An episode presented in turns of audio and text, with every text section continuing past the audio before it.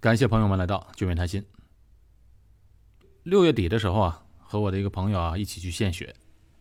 也七月份呢是国际献血日，所以那天呢，我和我朋友就是那个大卫结伴一起去的献血中心，觉得这个事情非常有意义，所以今天呢就专门聊一聊。人体内大约留有五升血液，这主要包括了血浆、红细胞、血小板和白细胞，分别起到了运输血细胞、输送氧气、免疫止血的作用。人如果意外出血超过百分之四十，就很有可能死亡，必须紧急输血。因为血液是不能人造的，所以在医院里面所使用的血液都是靠人们献血。血液的来源只有无偿献血和有偿献血的两种方式。在全世界，只有六十多个国家的无偿献血的捐助量足够维持本国的血液供应。那新加坡呢，就是其中之一。在新加坡，所有的血液供应都需要人们自愿献血的，没有任何报酬，完全靠自愿。献血这个词，中文上的习惯的说法是不一样的，在中国内地称为献血，在中国大陆以外的香港、台湾或者海外华人一般都称为捐血。世界卫生组织号召各国尽量推广无偿献血的方式，为什么呢？主要是因为安全。由于血源性的感染的病啊，流行程度在自愿无偿献血中是最低的。如果有一个具有稳定的定期自愿无偿献血者的基础，就可以保证充足可靠的安全血液供应。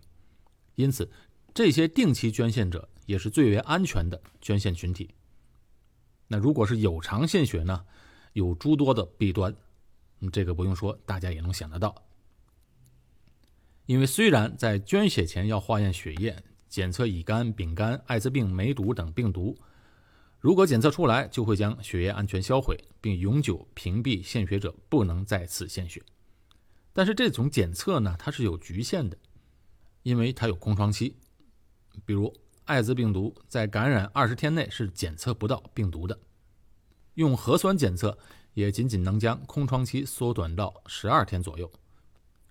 所以，有稳定、定期、自愿的捐血者的群体是捐血的最大稳定血源。我们去的那个捐血站呢，是在多美戈地铁站附近的一个固定的采血站。到那里啊，能看得出来，许多人啊，其实都是常客，和工作人员们都很熟悉，亲切的打着招呼，互相问候。捐血的人呢，男女老少都有，年龄大的有六十多岁的人。年轻的只有二十来岁。我去的那天呢，看好几位，呃，一看就是上班族打扮的女孩子，年龄都不大，穿着办公室的装扮，看得出都是在附近上班的人，顺便来这捐血。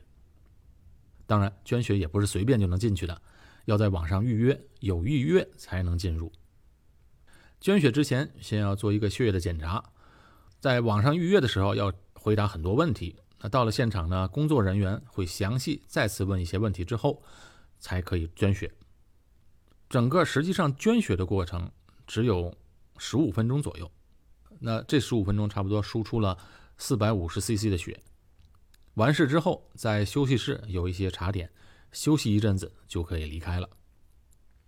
虽然在目前在新加坡完全靠着人们自愿捐血，血库的供应可以供应得上，但是呢。还是需要更多的人参与进来，因为血液在不久的将来开始慢慢不够用了。这主要是两个原因，一个是外来人口增多了，人口会慢慢的增长；另外呢，人口老龄化越来越严重了，新加坡的血液使用量每年都在以百分之三到百分之五的速度增长，所以理论上捐血者也要以这个同样的速度增长才能够维持。在新加坡的献血者呢，占总人口的接近百分之二，并且随着老龄化的上升，捐血的人数也会越来越少。捐血群体呢还是比较平均的，各种年龄层都有。特别值得一提的是，我侄女啊最近考上了新加坡的公立的理工学院，特别高兴。在学校中看到了捐血的这个宣传，她也毫不犹豫的去捐血了。看着这么懂事、有爱心的孩子，觉得现在的年轻人还是非常有社会责任感的。其实新加坡啊不缺乏爱心人士，但是由于种种原因，大家会对捐血产生迟疑。首先，很多人担心捐血会影响自己的健康，这个啊情有可原。毕竟，如果对自己的健康会有影响的话，当然是不能够捐血的。因此呢，为了保护捐血者的人的健康，新加坡卫生科学局也设置了捐血的身体要求。有种种的要求，满足不了的一些身体基本的条件的话，还没有资格去捐血。还有一种说法呢，是说其实捐血啊，不仅不会对身体产生害处，还会有好处。据说能够帮助降低血液的粘稠度。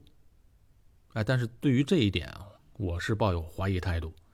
我觉得只要身体健康，捐血不会对身体造成什么害处的。同时呢。它也不会给身体带来什么好处，献血呢，全凭着是一种社会的责任感。不过令人讨厌的是啊，它有一种献血的危害论，这个理论呢，在华人社会中是独有的一种理论。哎，如果不想献血也就罢了，还要散播这样的理论，就太不应该了。我想也是可能受到了一些传统医学的影响，气血气血，总觉得献血对身体会造成极大的伤害。这样的想法既不科学也不大方。难道拒绝献血的人，当他或者他的家人因为疾病或者意外急需输血的时候，会拒绝输血吗？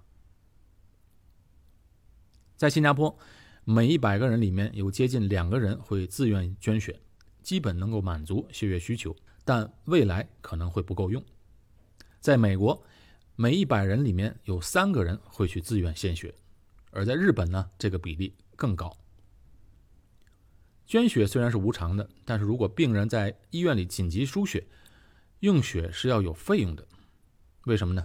这是因为血液的采集、分离、储存、运输、人工，整个血液系统的各个环节都是要花费很多钱的。所以这就是为什么捐血的时候是自愿义务的，但是用血的时候是要付这方面的医疗费用的。当然，这个费用呢是包含在新加坡的住院医疗险当中的。最后，我想说的是，如果身体条件允许的话，最好能够去做定期献血。每一次的献血可以挽救四个人的生命。好，这期节目到这里结束。我是高俊伟，在新加坡。我们下期节目再见。